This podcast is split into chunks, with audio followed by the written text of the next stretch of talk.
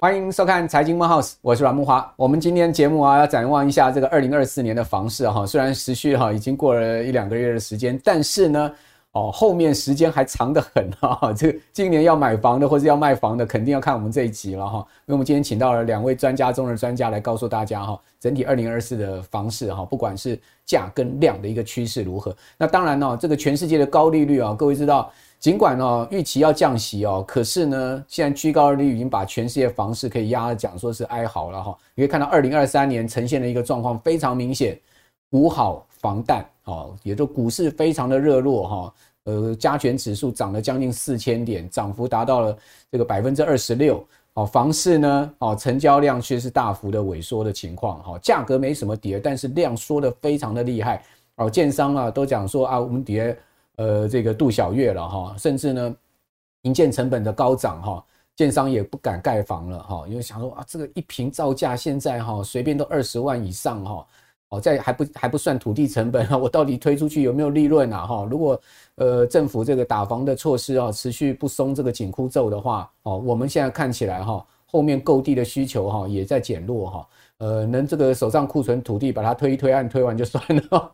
我看到很多建商心声是这样子，最主要是因为哈，营建工人也很难找，好，然后呢，营建成本高涨哈，这种结构性的通膨啊，看起来也不容易下来，再加上利率高涨，好，你看台湾虽然利率不高，哦，两趴左右的利率，但你放眼全世界，欧洲现在四趴以上，美国五趴以上，哦，就把房市压的是一片哀嚎嘛，好，美国房市还好。啊，美国虽然说呢，这个新屋的呃申请贷款的比率是相对低了哈，但是毕竟啊，美国人还是敢买房了哈。相对这个，你可以看到，其实在呃去年底哈，这不管是新屋开工哈，成屋的这个呃销售的情况都还算可以哦，房价还在创新高嘞哦。但欧洲就垮一片，你看欧洲最大的哈这个建商之一叫 Signa 哈，这家建商哦，奥地利的建商就已经倒闭了哦，这个倒闭的一个风波也很大，因为几百亿欧元的一个。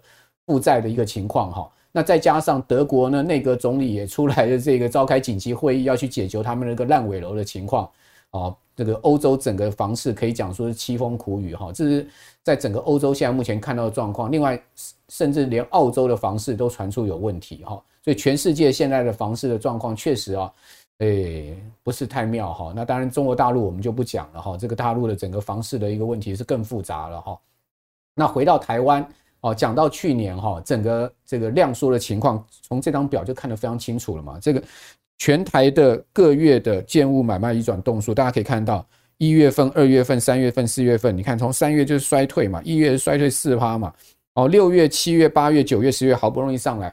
上来其实有个 mega 了，大家知道吗？就是那个一千万的青年的首购贷款，然后就靠那个一个月都四五百亿哎哈，四五百亿的这个青年首购贷款哈，这样申购下来哈，当然呃这个呃，因为他们就是要买就是要交屋了嘛，好，所以交屋去申购贷款，所以呢这个量就上来。事实上它其实很多这个量哈，并不是投资客或者是说买卖交易，最主要还是一个哈这个青年的这个首购的情况。好，那这个就看看出来。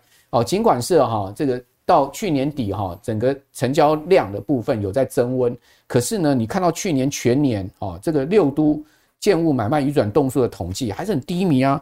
去年全年到十一月，二十三万多栋，哇，这个数字可以讲说是凄惨的不得了。基本上哈，一年没有在三十万以上哈都不行了哈，更不要讲掉到这个二十几万哈，那真的是凄惨的不得了哈。所以从这。量的一个角度来看，哈，确实这个房市的状况确实是这个不不不好，哦，就你你这个凭良心讲嘛，就是说整个量的一个状况。当然，我们再强调一下，价其实是没有很明显的掉，哦，是因为建商还在撑，哦，有些屋主也还在撑，哦，但问题是今年价会不会持续的后面出现的这个持续往下掉呢？建商会不会撑不住呢？今天这个答案呢，我们就要来告诉大家了，因为我们今天请到的是两位专家中的专家，哈，我们第一位请到的是。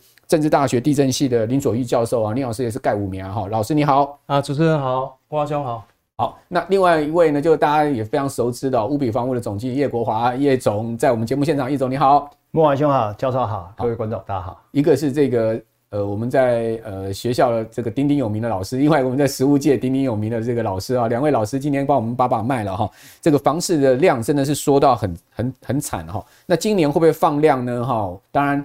我觉得慢慢放量是有可能的，因为第一个选选后了嘛，对不对？大家这个心情也笃定了哈，想买的也会买了，不想买的大概也就不买了。所以选举之后量慢慢放大有可能，而且呢，看起来是央行也要降息了啦。哈，毕竟联准会主导，如果要今年降三码的话，央行也不可能死啃这个一点八七五的重贴现率不降了。哈，我觉得央行降息，大家这个买房的意愿就会上升。哈，那我们来看到就是说六都哈这个呃。去年的第三季跟第二季的价量关系的一个统计，大家看到还有地方是在涨的哦哦，你看到这张表很清楚，新桃园新竹诶涨四趴，然后呢高雄涨两趴多，台南市涨一趴多，新北市呢涨一趴多，台东市涨零点三六哦，但是台北市就跌了哦，这个台北市房价居高，对不对？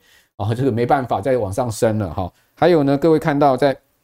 这个是呃以这个平数了，但还有一个总价，我们这张表就给大家参考，我就不详细念了哈。哦，此外呢，呃涨幅啊，去年第二季跟第三季对照哈，涨幅前十大的地方哦，从这个最高的来排名哦，就是新竹哈。你说竹科新贵无极摩吉，就看这个啦。哦，竹科新贵，各位看到第二季跟第三季一比，比了增增加十八趴，哇，这个有点追上股市的涨幅哈。另外呢，台南市的中西区也涨了十七趴，台南市的新化区涨十七趴。桃园市大溪区涨十四趴，高雄小港涨十四趴，哦，台北市中正涨十三趴。哎，这中正涨我就觉得很奇怪，台北市中正区怎么会涨十三趴？哦，这个地方就要有一点学问哈。另外，桃园市新屋涨十一趴，高雄冈山涨十一趴，台中的丰原涨十趴，新北市板桥涨九趴多哈。好，那我来看一下这十大的一个涨幅的地方，有一个眉角哦，我自己个人看出来一个眉角，等下请到专家。我的眉角是什么呢？你会发现，哎，除了新竹啦，哈，什么呃中正区啦，哈，或者说呢，你看到新北板桥区这些地方以外，大部分都是哈都会区的比较蛋白的地方，就是说往外涨哦，往外涨，像丰原啦，对不对？哦，什么大溪啦，哈，小港，高雄市的小港也是比较过去比较这个相对冷一点的地方嘛，哈，这个大概是这样的一个情况。好，那。这边就要先来请教哈老师了，就是说现在目前这个二零二四年整个房市的这个趋势价量关系哈，整个看法会延续二零二三年吗？还是二零二四年在选后会出现一个很很明显的改变呢？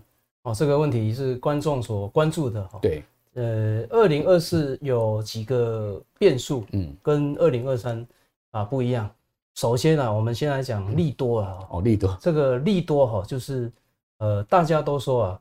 呃，美国联准会即将降息，嗯嗯，啊，这个降息它的呃基础来源是什么？我们来看一个表格啊，好，就是美国的通货膨胀率，嗯，啊，那通膨啊，美国的通膨，我们通膨假如呃在呃定存利率以下的话，基本上我们定存利率还有赚嘛，就实质正利率，实质正利率，所以说在二零二呃 COVID-19 之前，嗯，啊，我们看得到这个表格哈，都是差不多在呃两趴。三趴以下，嗯嗯，啊，那到了 COVID-19 之后呢，啊，疫情开始封城，嗯，我们的供给就减少，啊，那减少之下，那加上之前有一连串的 QE 政策，嗯，所以说哦，再加上疫情的时候有无限 QE 嘛，嗯嗯，啊，所以说呢，把呃通货膨胀啊，美国的通货膨胀之后急剧的拉高到了七八八，嗯嗯，啊啊，隔年也是差不多六趴七趴，嗯，这个时候就逼迫美国一定要升息。来抑制通膨，对。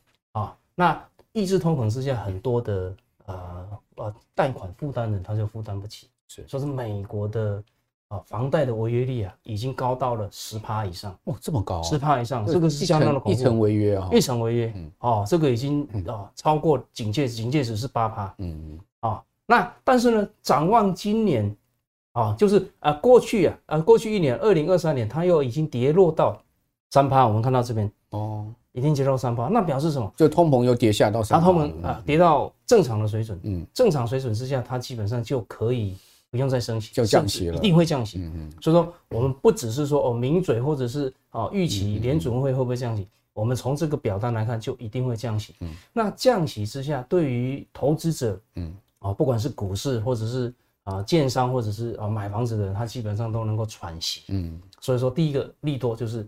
啊，一定会降息，我们的资金成本会下降，降降多少的问题而已。降多少？嗯，好，那诶，应该也会降蛮多，只是说我们台湾之前没有跟进跟那么多，嗯，好，那就会降，就会就会可能。所以您预估央行也会降息？央行也会至少不会升息，至少不会升息，可能也会减缓升息的压力，就会降息。对对对对，这个是第一个利多的因素。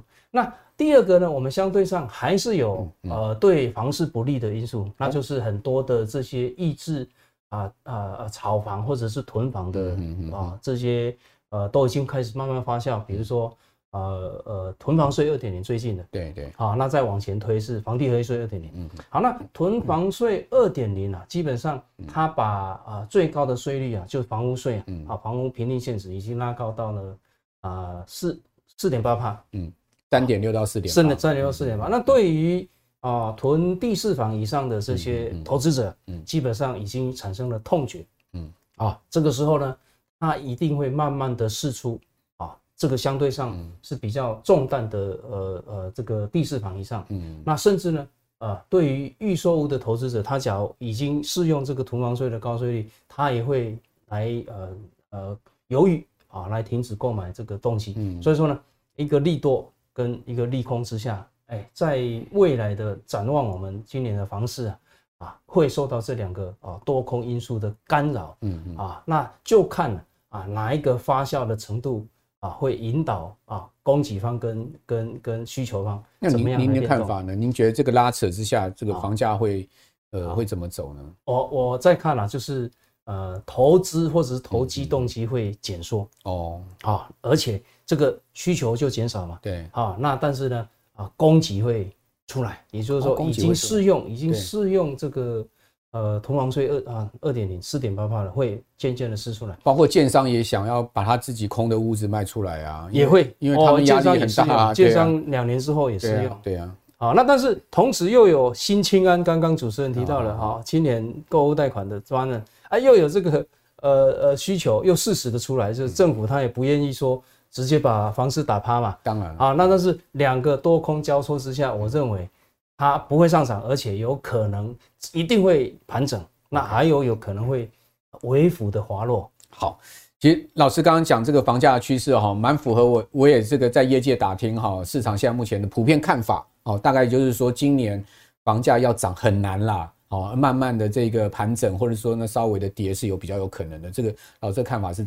这个真的跟我现在目前在业界听到的情况是差不多哈，就等一下请教叶总。那老师，那若这样的一个情况下，你觉得这个蛋白区跟蛋黄区会有这个差异性吗？哦，这个这个也很好玩哦。对，我刚去日本访问研究，去是名古屋大学访问研究三个月回来。对。那我对日本房市的了解，日本之前的房市是贵的不得了，在一九九零之前，后来就大泡沫，泡沫，对对。那这个泡沫之后，那它就一蹶不振嘛。对啊，它相对上台湾还是节节的上升。是啊，但是在它的成长的过程，一九八零啊的年代啊，它的房价涨翻天。嗯，好，那同时它的交通建设，比如说捷运、JR 和新干线等等，都啊做得非常的好。嗯，好，那使得呢。它的通勤的人口急剧的增加，嗯，好，那台湾慢慢的，我们这些啊轨道运输，比如说捷运也好，或者是呃一些环状线的哦交通系统，都慢慢的成熟，嗯，所以啊啊虽然房价节节上升啊，对，那但是因为交通建设的成熟，也使得它的便利性提高，嗯，这个便利性提高，也使得它的价值提高，嗯嗯嗯，啊，那所以说虽然我们。觉得说哦，房价怎么会越来越贵？但是事实上，我们也享受它的便利性。是好，那所以主持人的问题就是说，那蛋白区跟蛋黄区对好的差异性。所以日本有很多的通勤人口是搭一个小时以上，对啊，甚至两个小时。没错，很多住横滨然后到日本市中心上班的人啊，或者是说住千叶到日本上班的人，也是有。对对对对，那个大家都要一个小时，一个小时以上，差不多啊。那所以我在看哦，哈，假如台湾一直都是。跟着世界的潮流在走的话，嗯、蛋白区的的涨幅，嗯，会比起蛋黄区的涨幅还要高哦。所以反倒是蛋白区，因为大家开始外扩了，哦，到这个蛋白区，因为通勤便利了，对，哦，就有点日本化这样的一个状况。对，OK，对，而且蛋白区将来本来之前机器也比较低嘛。对，而且假如有轨道运输，比如说捷运的话，我们现在又有这些 T Pass，嗯嗯，T Pass 它就是固定的成本，那你就上车就睡觉，一千多块一个月。对对对，那基本上你就是时间换取空间。OK，好。所以这个很多日本上班族哈，他不可能在东京五区里面买到房子，他必须要摸黑出门哈，早上五五点半就出门去赶到上班时间哦，他们就住在刚刚老师所讲的，可能通勤都要一个钟头一个半钟头的地方。哦，上了电车就睡觉嘛，哈，不然就拿本书看，哦，这个就日本人的这个日常生活了，哈。好，那呃，接下来就要请教这个叶总了，哈。叶总，刚刚老师所讲的这个今年的方向，是不是您也认同呢？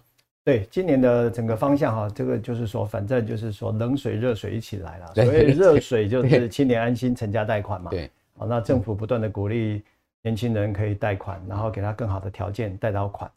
那说实在的，年轻人也很急。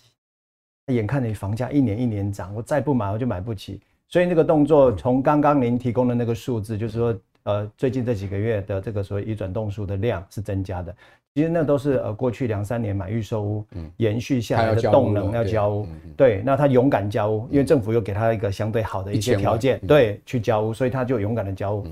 那这个部分呢，也也回应到刚刚教授所讲的，就所谓的蛋白区会比蛋黄区的房价涨得会比较高，也因为来自于说。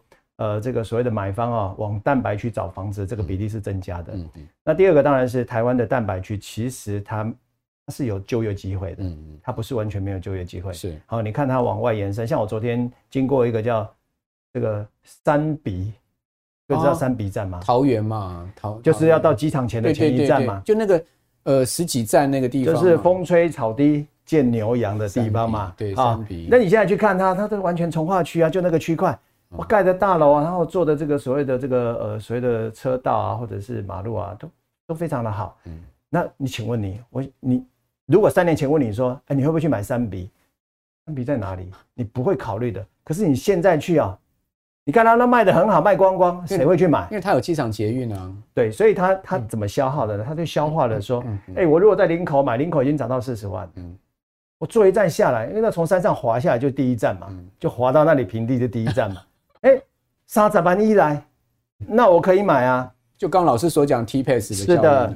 如果你又再往呃中立的方向，过了机场往中立的方向，嗨，中立那边离台北那么远，都三十几万了。对，那三笔是不是就变好了？对。所以未来呃，这个二零二四年呢，就许多的地方，它在这个发展的过程中，它会被看见嘛。那它是是所谓的蛋白区，那它会上来的啦。那市中心呢，蛋白呃蛋黄区呢？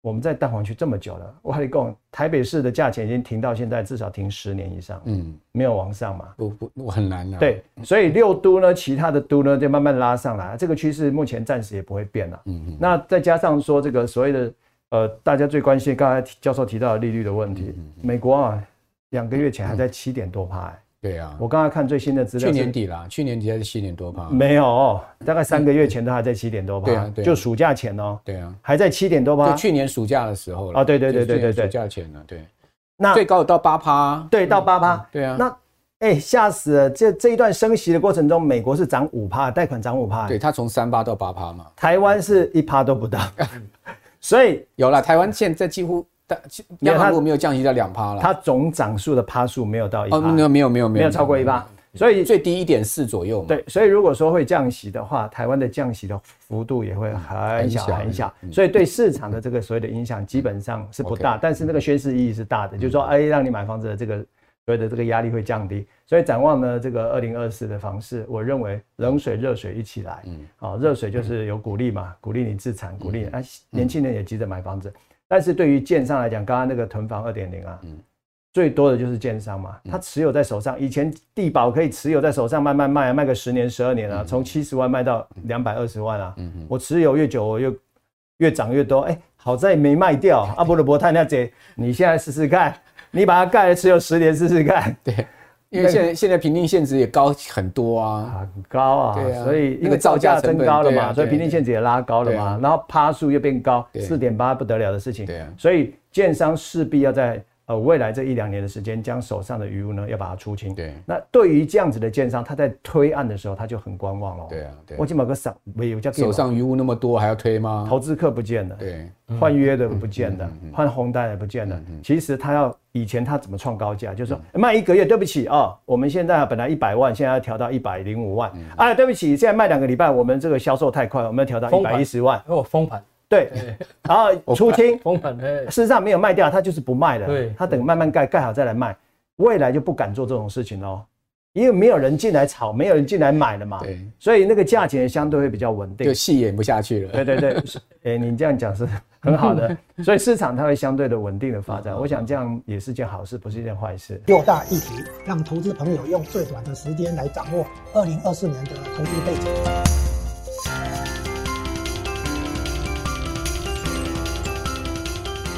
大家好，我是吴家龙。这一次与一技轻松投资学院举办了二零二四年投资趋势论坛，我打算为投资朋友准备全球双风险这样的主题。双风险就是从全球的总体经济到国际的地缘政治这两个主线的交叉，然后有六大议题，让投资朋友用最短的时间来掌握二零二四年的投资背景。我将在二零二四年的三月二号早上九点，在台北正大风气中心邀请你与我一起探索这个主题。报名的话，请洽一技轻松投资学院的官网，现在输入专属的优惠码，可以帮你省三百元哦。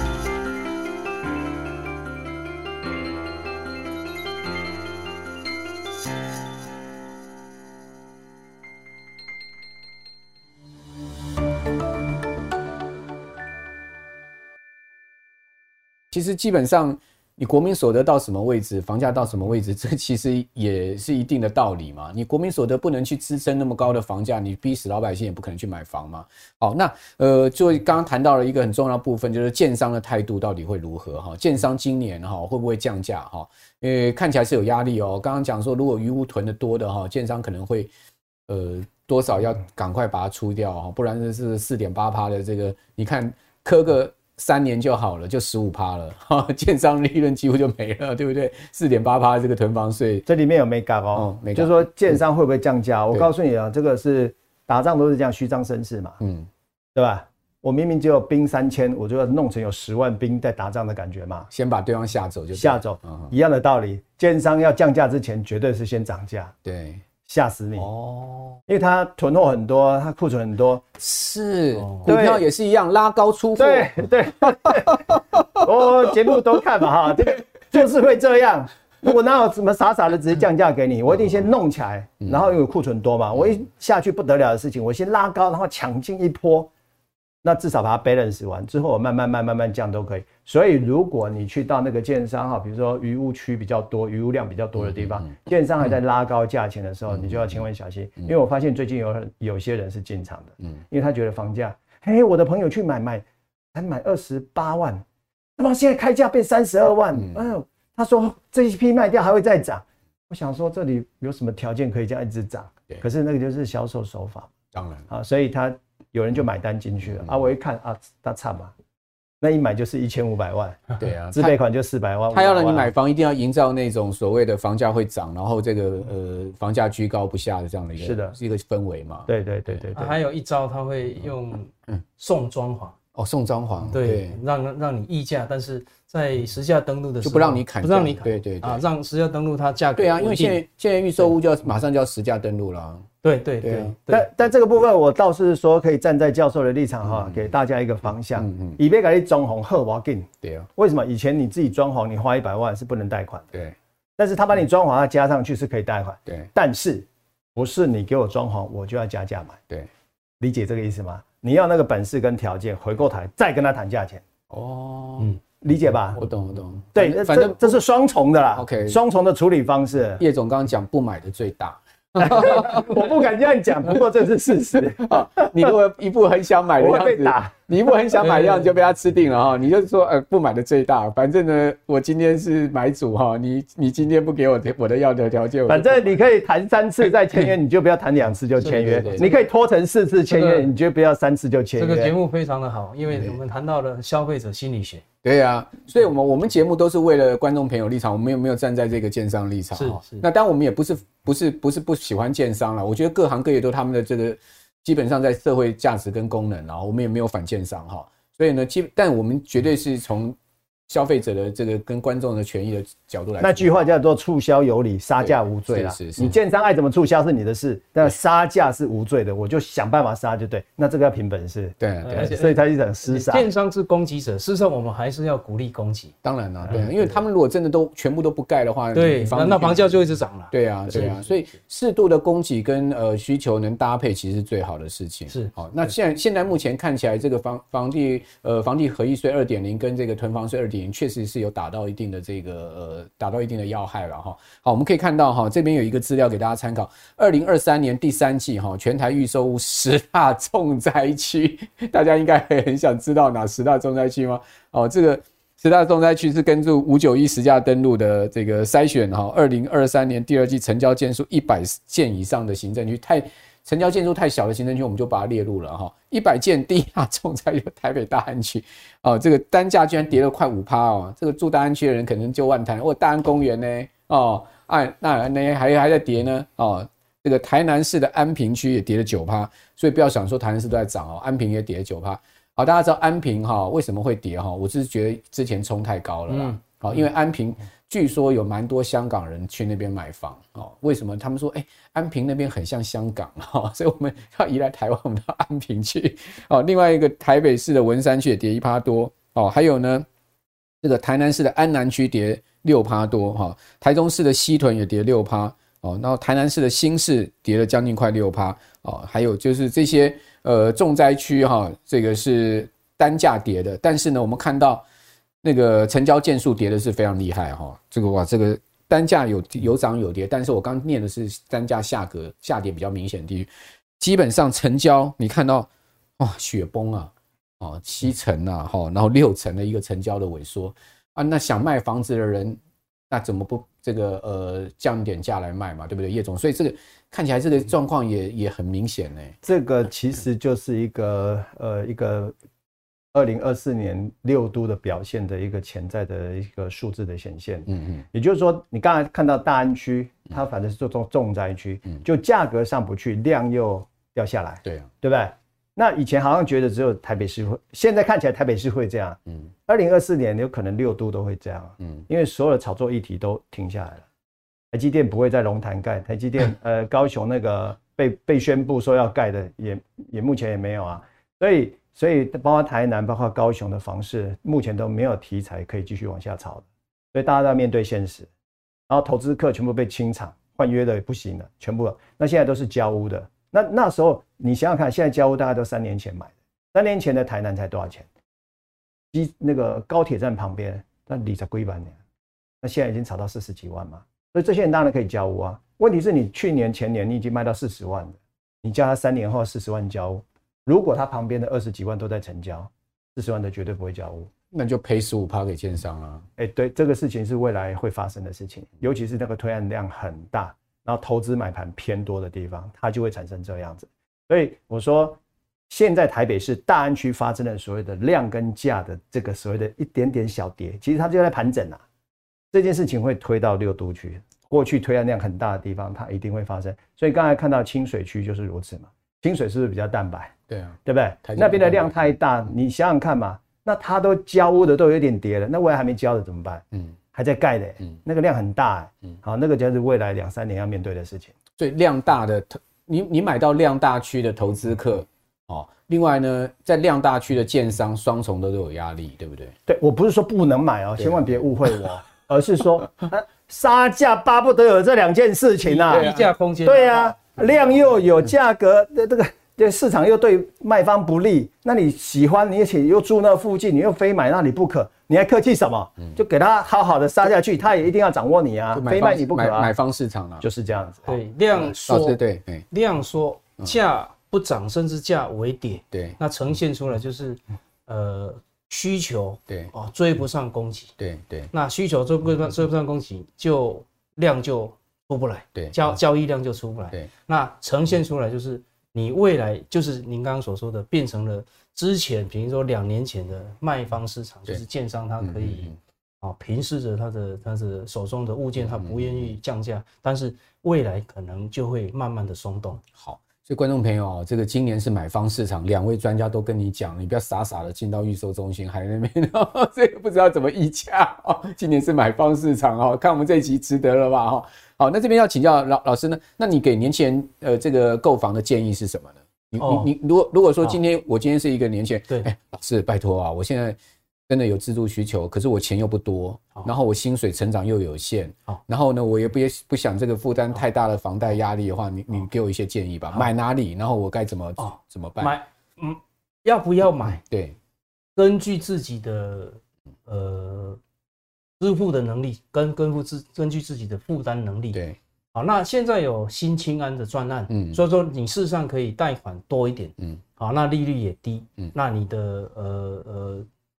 这个只支付利息的，它的延长，嗯，这个期间可以延长，嗯，那但是啊，啊，我们要考虑到，你假如用四十年的房贷，事实上你的总利息是非常非常的多，对啊，那很辛苦，要背四十年，非常多。对，你假如说哦，三十岁买房子，你要背到七十岁，打工啊，对呀，对呀，那变成了两代 两代的的房贷，那所以说啊，哎。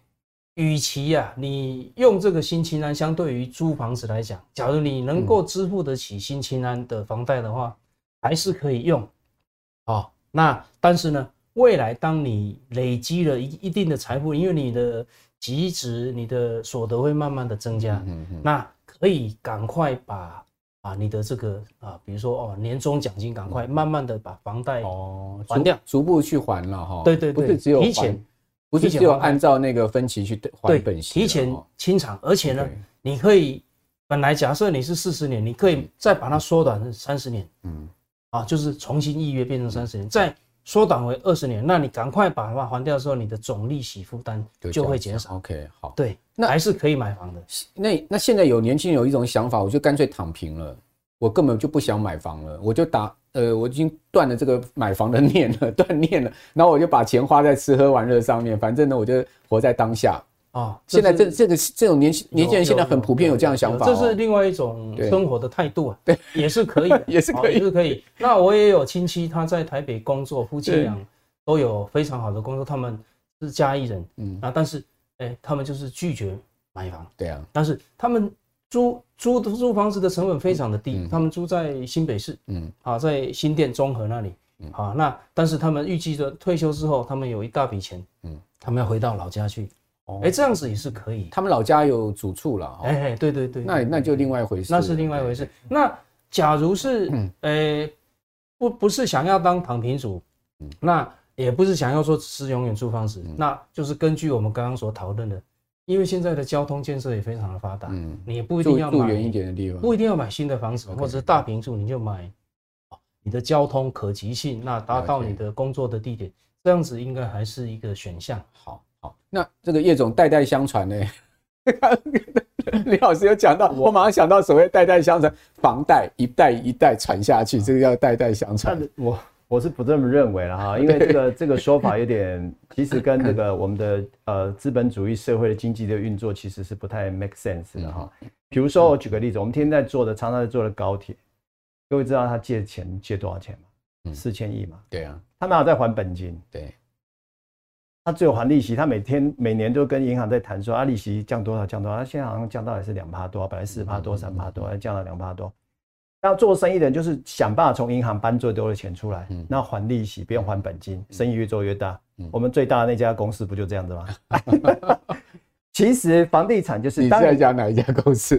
就就制造业很大的一家公司啊。啊，那那你如果说买房子，你不太可能需要还到，比如说三十年、四十年啊。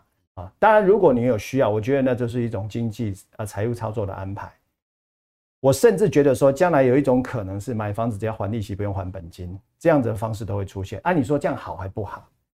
以台湾来讲，你用两趴两趴多的这个利息来支付，可是呢，你想想看，就我们啊，你说啊，李老师，你讲你以前，我以前想不到说，我当初买的房子还会再涨。各位要知道，说我退伍下来的时候，民国八十年，我的房价一平从六万涨到二十四万，我觉得这个下回对我太不公平了。我储蓄不那边，我那边也可以。可是我还是买了，对不对？谁知道我民国八十三年买到现在，你看看房价涨多少？你根本想象都想象不到。为什么？因为社会的经济会发展往上的成果，如非除非你一直认为说台湾的国民所得 always 都停留在两万美金，哎，不对，两万多美金。现在不止了，现在两万四、两万五吧，对不对？对。你你认为它一直 always 停留在，那当然有可能发生这件事情。那如果哪一天台湾的国民所得来到了三万多或四万的时候，你会不会觉得说啊，我要懂从那不悲处？嗯，我觉得这件事情就跟登山一样了。所以你就觉得还是要有一间房子，一定要一间房子。为什么？因为房租会越来越贵，绝对不会便宜，因为它的成本变高，它一定贵贵的租给你，你还是得负担。那不如说利息还很低的时候，你去买到对的啊，用自己能力负担得起的房子。其实我是这样子啊，你买房子千军万马会来相见呢。哦，爸爸妈妈也会支援你，阿公阿妈也说阿，爸 留点遗产就给你，真的会啦。你如果都没有，上没好礼。对不对？就是说，大家会来帮忙。我觉得是你先要有态度，你要有动作，你的资源会来找到你。好，我们这个电玩有名的亚洲统神哈，儿子一人一栋买好给他们。希望你有统神爸爸哦。好，那这个最后有这个单最也很重要的一个法规哈，这个囤房税二点零要请两位专家来评论一下哈。这个囤房税二点零，刚刚老师有讲到三点六到四点八，而且关键在哪里？全国总归户。哦，已经不是在分县市在算你的房子了，对不对？这个一算，你在台北有两间，你在台中有两间，就变四间了，就马上变到这个囤房税二点零要被磕的一个对象哈。那这边请教林老师，这个囤房税二点零真的会打到哈大家哀哀叫吗？主要还是对投资客囤房的大户啊，而且他囤的假如又是。呃，买新屋来新成屋来囤的话，啊，那更是甚至是大平数的豪宅的话，它就会有痛痛。所以现在那种大平数就滞销了嘛？就滞销。所以最近有发现到，呃，去买预售屋的开始退订。哦哦，这个退订我们就可以来来了解它为什么会退订。那你你自住的他没有必要退订嘛？对，因为有新青安嘛。他等于就是对，或者是换入你没有必要退订，那一定就是投资客。嗯嗯。对，那呃，假如他的需求，嗯啊，出出不来，嗯，就是对于预售屋的需求出不来，而且呃，不管是建商的余屋也好，或者是之前囤房客的啊所囤的屋会释出的话，就是一往一来需求不足，供给增加，所以说这个有效的供给，以往被囤房是无效供给，那现在变成了有效供给增加，即使需求不动，那价格理应下跌，嗯，好，那但是因为需求又有新清安的事实的溢出进来，就是政府他也怕打过头啊，啊，把房市打趴，所以说又把新青安又把推进一把，所以说啊，供需之下啊，我看还是会有一点点的回跌，哦，就是说呃。要看也也也可能要看什么物件跟地区了哈。哦，主要还是新对对对新新对对，基本上这个囤房税二点零哈，可能对这个蛋白区反而反而相对被打到的比较可能有限一点哈，因为刚刚也谈到了嘛，蛋白区基本上房价低，然后大部分首购族都会去那个地方嘛，或者是老屋，中古屋，所以它就它就有支撑了嘛。是是是。所以蛋黄区反倒就水啊，如果你是蛋黄区推大平数，然后又是那个呃可能买到套到的那种哈，那真的是被打到很惨。好，最后请到叶总呢，就是说。如果是这个囤房税二点零，可以去捡那个建商哈，这个要推就是要赶快清空余屋的，哪里可以捡？对，这个囤房二点零一定是让建商必须要在短时间内或在有效的期间内把这个余物把它出清，否则它成本很高嘛。对啊。那我觉得哪里可以减，应该是说现在接下来减的人不是说去减哪里，而是说我想买哪里哦。我买哪里，你就去找那个。你如果去找到刚好是那个建商余物很多，你就要懂得怎么谈判嘛。这个态度就对了，买房的人最大。对呀，而我很怕，因为这个 这已经不再谈战略跟战术，在谈战绩了，你知道吗？对对。啊，战略战术已经都定在那里了。可是你没有那个战绩，你还是拿不到。是是。所以当你去你想买的地方，你就市场调查完发现说，哎，它上市物件很多，这个建商余屋很多，你就好好议嘛，它一定是可以下来的。为什么？因为囤房税。最大的这个输家哈，或最大的处罚的对象，第一个是建商嘛，嗯，他不让你长期持有，不断的拉高价钱嘛。